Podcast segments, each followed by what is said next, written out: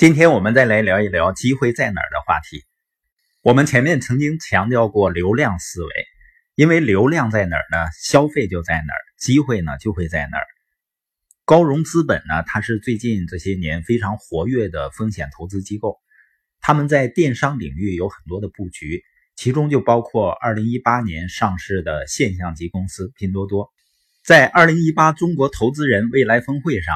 高融资本的创始合伙人高翔，他发表了一个演讲，介绍了他如何看待中国的消费市场的。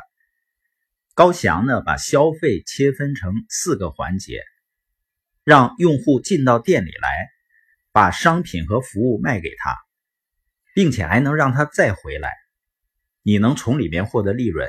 这四个环节可以概括为流量、转化、沉淀和利润。如果你要作为投资人，或者是去经营在消费领域，那就应该去思考这四个环节的变化。每一个环节的变化都会产生机会。不过呢，高翔他认为，从流量的角度，相对来说更容易发现一些大的趋势和大机会。流量的变化往往会带来消费的巨大变化。比如说，当流量从线下开始转移到线上的时候，就诞生了互联网电商。产生了包括亚马逊、淘宝、京东这些巨头，消费者的习惯，也就是流量从 PC 端转移到移动端的时候，就带来了整个电商领域的变化。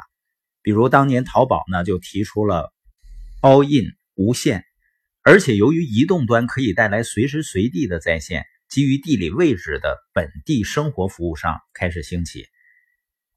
如果一个人能够把流量的变化研究透彻，做投资或者经营生意的话，就能够找到很有意思的投资机会。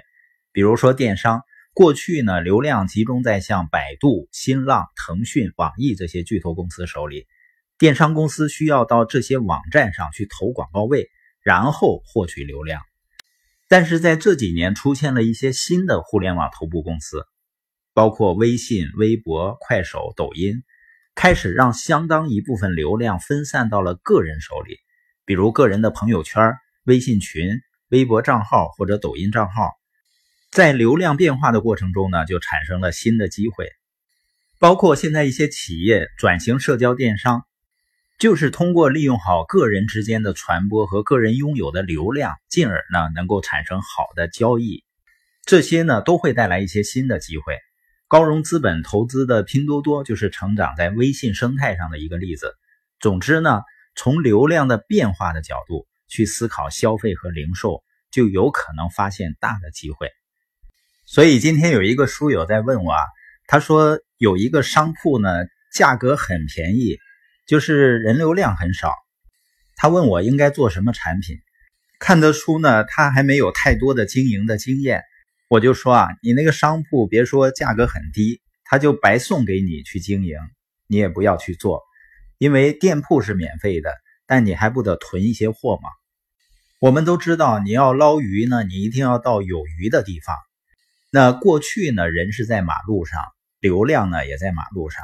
现在呢，人是在手机上，人即使是走在马路上，很多人的关注点也在他手机上。所以你应该把店开在哪儿，应该是不言而喻的。